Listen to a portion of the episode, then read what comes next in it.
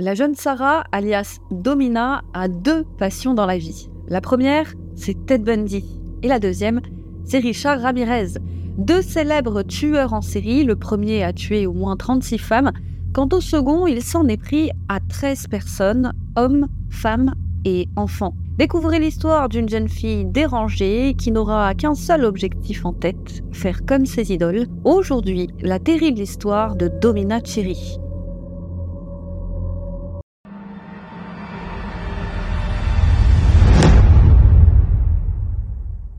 Sarah M, 18 ans, plus connue sous le pseudonyme de Domina Thierry, est née en Suisse romande. Au moment des faits, elle vivait dans la petite ville de Forchheim, dans l'état de Bavière en Allemagne. La jeune femme avait eu une enfance difficile, elle rencontrait des difficultés à l'école, c'était une élève rebelle et indisciplinée, ce qui lui avait causé de nombreux problèmes tout au long de sa scolarité. En plus de ça, ses camarades n'étaient pas tendres avec elle et Sarah subissait du harcèlement scolaire. Mais ce n'était pas qu'à l'école que la jeune femme rencontrait des difficultés.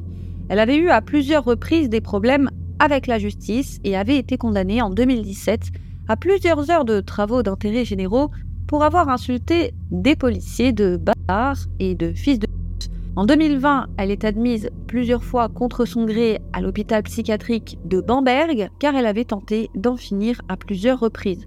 Alors nous ne connaissons pas la durée de ces différents séjours, mais nous savons que c'est dans cet hôpital en mars 2021 qu'elle a été diagnostiquée comme souffrant du trouble de la personnalité borderline. Elle publiait d'ailleurs sur YouTube des vidéos dans lesquelles elle confiait ses difficultés à vivre avec la maladie. Elle expliquait dans ses vidéos souffrir de dépression et se scarifier. Et voici un passage de ce qu'elle disait. Je cite. Je souffre de dépression et je me scarifie. Je ne vous recommande pas de le faire et je sais que vous vous posez la question. Pourquoi le fais-tu alors Et pourquoi donc ne devrais-je pas le faire? Eh bien, honnêtement, je ne peux pas m'en empêcher. Ça m'aide à me calmer et c'est comme une addiction. Fin de citation. Et malheureusement, comme nous le savons tous, eh bien vivre avec un trouble de la personnalité borderline peut être particulièrement difficile.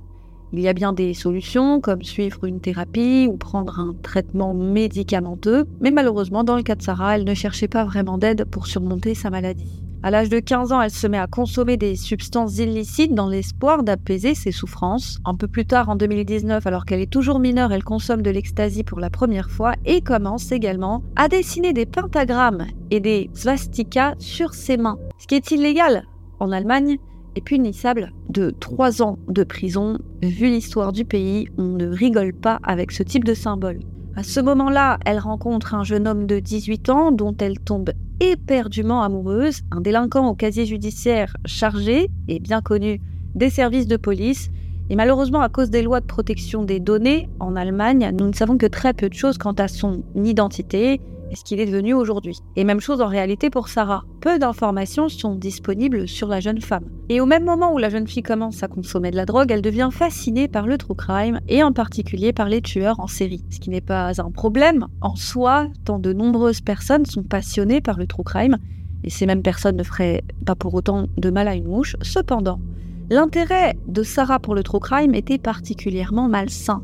Elle idolâtrait les tueurs en série américain, comme je vous le disais en introduction, tout particulièrement Ted Bundy et le Night Stalker, à savoir Richard Ramirez.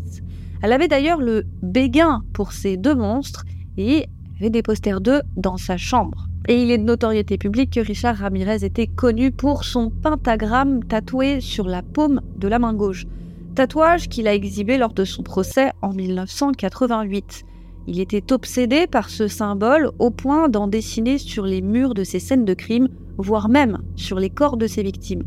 Et ça, ça a inspiré Sarah, qui avait donc pris l'habitude d'en dessiner sur les paumes de ses mains. Et si la jeune femme était une délinquante, rien ne laissait penser qu'elle commettrait pour autant un jour un crime. Eh bien, cette idée va commencer à germer en avril 2021. À cette époque, le petit ami de Sarah rompt avec elle et si au début elle est dévastée, très vite, la tristesse laisse place à la colère. Incapable de gérer ses émotions, elle décide alors de le tuer pour se venger. Mais elle abandonne cependant très vite cette idée.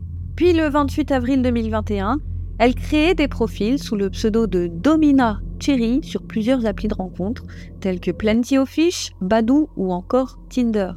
Elle se décrit comme bisexuelle, vierge, aimant le BDSM, et elle agrémente le tout de photos coquines.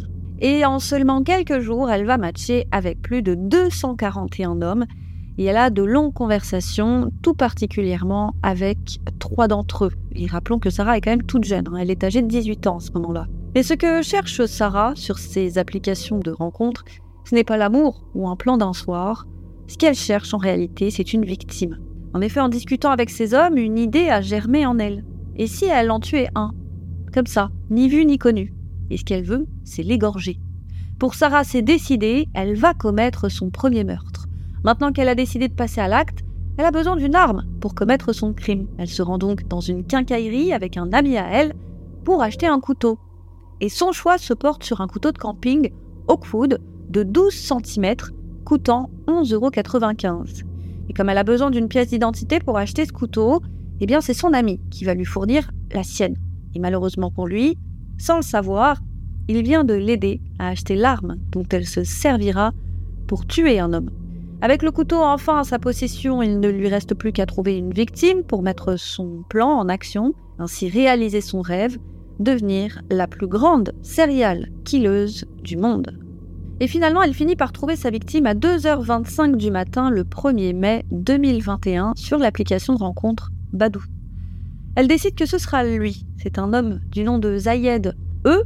Il y a une protection concernant les identités, que ce soit des victimes ou des meurtriers en Allemagne. C'est un agent de sécurité irakien âgé de 39 ans qui vivait alors dans la ville de Nuremberg. Et dans un de ses messages, il lui demande pour plaisanter si elle est la femme du diable, soit à quoi elle répond oui, la femme du diable elle-même. Ils échangent ensuite des messages de plus en plus intimes et la jeune femme finit par lui proposer de se rencontrer le soir même. Elle lui explique qu'elle connaît l'emplacement d'un cabanon dans les bois où il pourrait avoir des rapports intimes sans être dérangé. Zayed, ravi à l'idée d'avoir des rapports intimes avec la jeune femme, accepte son offre et propose de venir la récupérer en voiture à un arrêt de bus situé à proximité de chez elle pour qu'ils puissent ensemble se rendre jusqu'au cabanon. Le 1er mai, à 19h30, Zayed envoie un message WhatsApp à Sarah pour lui annoncer qu'il est en route pour venir la chercher. Et après avoir reçu le message de Zayed, Sarah envoie un message vocal inquiétant à l'une de ses amies du nom de Francisca. Dans ce message, elle lui dit qu'elle va tuer pour la première fois ce soir. Elle ajoute être nerveuse et lui demande de lui souhaiter bonne chance. Puis ensuite, Sarah se rend à l'abribus situé non loin de chez elle pour attendre Zayed. Et en attendant, elle va faire plusieurs recherches sur Internet. Des recherches pour le moins perturbantes, telles que endroit où cacher une personne qui saigne, ou encore qu'arrive-t-il si vous poignardez quelqu'un dans le cou et combien de temps ça prendrait pour qu'il meure? Francisca lui envoie alors un message pour lui demander comment elle compte commettre ce crime sans être attrapée, et peu de temps après avoir reçu ce message, Sarah envoie une nouvelle note vocale à Francisca dans laquelle elle lui dit, je cite, Je vais lui dire j'ai une surprise pour toi, ferme les yeux, et ensuite, elle va imiter le son de quelqu'un qui tranche la gorge d'une autre personne avec un couteau. Et bien que Francisca ne croit pas vraiment Sarah, Sarah, il est vrai, avait l'habitude de dire un peu partout qu'elle allait commettre un meurtre, mais elle ne faisait jamais rien. Mais Francisca a tout de même eu un doute, elle a eu le réflexe de faire elle aussi une recherche sur Internet, une recherche sur ce qui lui arriverait si elle ne signalait pas à la police un complot en vue de commettre un meurtre. Vers 20h20, Zayed arrive enfin à l'arrêt de bus. Sarah monte dans la Ford Fiesta de Zayed et ils prennent tous les deux la route direction la cabane. Ce soir-là, il pleut des cordes et alors qu'ils roulent sur la B470, Sarah demande à Zayed de rouler en direction d'une piste cyclable située dans un endroit isolé à l'abri des regards. Alors il va faire ce qu'elle lui demande et c'est à ce moment, avant même que Zayed n'ait le temps de réagir, que la jeune femme plonge son couteau de camping dans son cou lui tranchant ainsi l'artère carotide droite. Bien que gravement blessé, Zayed réussit à arracher le couteau à Sarah et à arrêter son véhicule. Sarah prend alors la fuite et rassemblant tout son courage, Zayed trouve la force de marcher jusqu'à la route principale et réussit à arrêter deux voitures. Il a de la chance puisque dans l'une d'entre elles se trouve une infirmière. Zayed est alors couvert de sang et il est complètement terrifié. Et selon les témoins, le plus impressionnant, c'était la peur de la mort qu'il pouvait lire dans ses yeux. Les automobilistes appellent alors immédiatement les secours et une ambulance arrive rapidement sur les lieux. Et alors que les ambulanciers se battent pour sauver la vie de Zayed, de son côté, Sarah a fui dans la ville voisine d'Ebermannstadt. Elle erre sans chaussures aux alentours de la gare de la ville. Elle a les collants déchirés et elle est couverte de sang, sans compter qu'elle semble être comme en transe. Elle est dans un si piteux état que les passants qui la croisent sont inquiets pour elle. Et une jeune femme du nom de Stéphanie qui s'inquiète pour elle va à sa rencontre pour lui demander si elle va bien. Et Sarah lui répond Non, je suis une putain de meurtrière. Alors Stéphanie contacte immédiatement la police pour les informer de la situation. Les autorités arrivent rapidement sur les lieux et les policiers vont à la rencontre de Sarah pour lui demander ce qu'il s'est passé. Après tout, les vêtements déchirés, couvertes de sang, ils lui demandent si c'est son petit ami qui lui a fait ça. Et Sarah leur répond non, et sans aucune émotion. Elle leur explique qu'elle vient d'essayer de tuer quelqu'un et qu'elle voulait juste trancher la gorge de cette personne pour la regarder mourir. Les policiers lui disent alors qu'elle peut garder le silence et elle est arrêtée seulement, attention, temps record, 37 minutes après avoir attaqué le pauvre Zayed et elle est envoyée à l'hôpital pour observation. Et alors qu'elle est en observation, elle dit, je cite, vous savez, ce serait un gâchis si j'allais en prison seulement pour tentative de meurtre. J'avais prévu tellement plus. Fin de citation.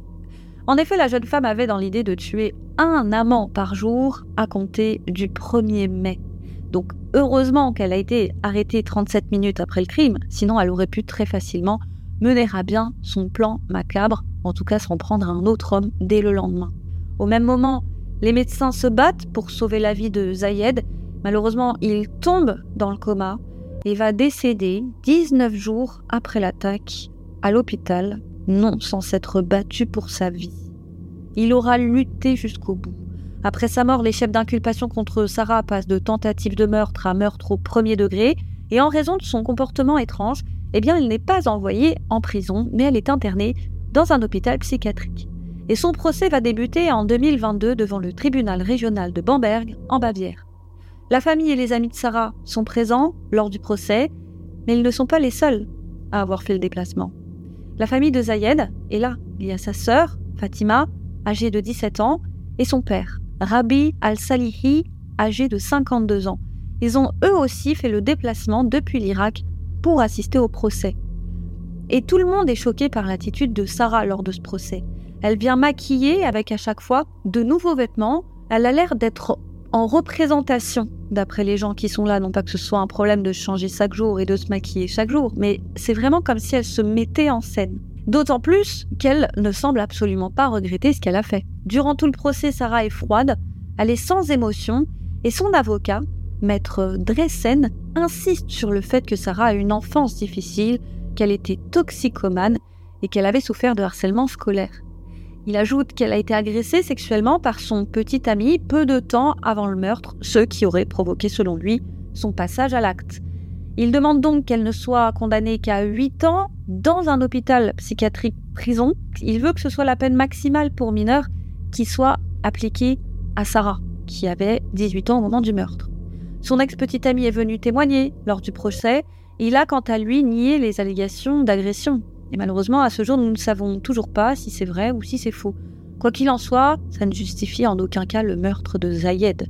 D'autant plus qu'à l'annonce de la nouvelle du meurtre, eh bien ses amis ont tous été surpris, ils n'arrivaient pas à y croire. Selon eux, Sarah n'aurait jamais fait une chose pareille. Bon, faut avouer que, bon, hein, il pousse un peu là. Il la connaissait seulement comme une amie bienveillante qui faisait passer les autres avant elle et un de ses amis, avec qui elle parlait souvent de True Crime, a dit quant à lui que la seule chose de dérangeant chez elle, c'était son penchant pour les serial killers et le fait qu'elle postait souvent des photos de Richard Ramirez sur son Instagram. Il avait remarqué quelque chose d'étrange chez Sarah, selon lui, elle semblait comme assoiffée de sang. Un jour, par exemple, elle lui avait demandé son avis sur Jack l'éventreur et lui avait dit qu'elle pensait que c'était une femme et que c'est pour cette raison qu'elle avait pu échapper aux autorités. Il explique que lorsqu'il avait appris la nouvelle de la mort de Zayed, il avait pensé que Zayed avait tenté d'abuser d'elle. Et qu'elle avait agi en état de légitime défense. Il en était persuadé. Il avait même écrit à Sarah en prison pour lui demander si elle n'avait pas tué Zayed en état de légitime défense, ce à quoi Sarah a répondu que non, ce n'était pas de la légitime défense, qu'elle avait planifié le meurtre. À la fin de ce procès, Sarah a été condamnée à 12 ans de prison dans la plus grande prison pour femmes de Bavière, avec l'obligation de suivre une thérapie dans le service sociothérapeutique avec une extension de peine toutefois si elle refusait de suivre cette thérapie. Donc elle n'ira pas à l'hôpital. Le juge a déclaré qu'elle avait fait preuve, je cite, d'un manque total d'empathie pour sa victime et qu'il était extrêmement rare qu'un agresseur ne tue une personne seulement par soif de meurtre. Et à l'annonce du verdict, Sarah, ou plutôt Domina Cherry, a fait du grand domina puisqu'elle a levé le bras théâtralement, révélant le pentagramme qu'elle avait dessiné sur la paume de sa main gauche, la même chose, souvenez-vous, qu'avait fait Ramirez lors de son procès. Elle démontre ainsi qu'elle n'a effectivement aucun remords ni même de respect envers la famille de sa victime. La famille de Zayed a quant à elle récolté 5000 euros de dons pour qu'il puisse être enterré dans son pays d'origine, l'Irak. Au moment de sa mort, il ne lui restait que 4 mois avant que son visa n'expire, et il avait pris la décision, après avoir passé sept ans loin de sa famille, eh bien de retourner en Irak et de prendre une épouse là-bas afin de se poser pour construire une famille. Et sa famille, qui était si heureuse qu'il revienne bientôt au pays, eh bien eut la triste nouvelle d'apprendre sa mort. Et ça s'est joué à quatre mois. Ses proches ont dit qu'ils ne se rappelleraient pas de lui comme d'un patient dans un lit d'hôpital connecté à un respirateur, mais comme d'un ami attentionné. Francisca, quant à elle, a été inculpée pour avoir failli à son obligation de notifier à la police le fait que Sarah avait l'intention de commettre un crime. Elle risquait alors 5 ans de prison, mais les charges ont été abandonnées car selon le juge, comme Sarah avait déjà à plusieurs reprises menacé de commettre des actes violents sans pour autant passer à l'acte, eh bien, selon lui, Francisca avait toutes les raisons de penser que Sarah n'était une fois de plus pas sérieuse. Cette amie a expliqué qu'elle savait que Sarah avait le béguin pour les tueurs en série américains, qu'elle savait qu'elle avait également des posters d'eux dans sa chambre, mais elle ne pensait pas qu'elle serait capable pour autant de commettre un meurtre, car encore une fois, elle plaisantait si souvent sur le fait de tuer quelqu'un sans jamais passer à l'acte que personne ne la prenait véritablement au sérieux. Quant à Sarah, elle ne s'est pas calmée en prison. Dans des lettres qu'elle a envoyées à sa mère, elle lui a demandé de lui envoyer des posters de Ted Bundy et de Richard Ramirez. Et bien entendu, sa mère a refusé. Elle a même tenté de persuader sa mère d'aller tuer son ex-petite amie. Mais encore une fois, sa mère a rejeté la demande et elle l'a expliqué à sa fille que non, elle n'était pas une meurtrière. Depuis, Sarah se tient à carreau, elle est polie avec les gardes et s'entend également très bien avec les autres détenus, en particulier avec les cas difficiles elle s'approvisionne également régulièrement dans le magasin de la prison en rouleaux de ruban adhésif. Pour faire quoi Devinez-vous? Eh bien pour coller les photos de ses tueurs en série préférés sur les murs de sa cellule. Et oui, elle a le droit de recevoir des posters. Allez savoir qui les lui envoie. Et une seule fois, elle a montré une once de regret pour son geste dans un questionnaire psychologique lorsqu'elle a répondu à la question Qu'est-ce qui m'ennuie? Eh bien, elle a répondu que je rate les meilleurs moments de ma vie à cause d'une erreur stupide. Ah, peut-on vraiment parler de remords? Puisqu'à ce jour, elle n'a toujours présenté aucune excuse à la famille de la victime, sans compter qu'elle ne s'est présentée à aucune de ses séances de thérapie obligatoire, donc sa peine de prison sera rallongée, ce qui n'est pas plus mal. Voilà, 12 ans de prison pour un tel crime, est-ce que vous estimez cela juste? N'hésitez pas à nous laisser votre avis en barre de commentaires, à liker cette vidéo si elle vous a plu, à nous suivre sur nos réseaux sociaux, les Ucrim Sisters, à vous abonner si ce n'est pas déjà fait. Quant à moi, je vous dis à très vite sur Ucrim pour une autre triste histoire, les amis.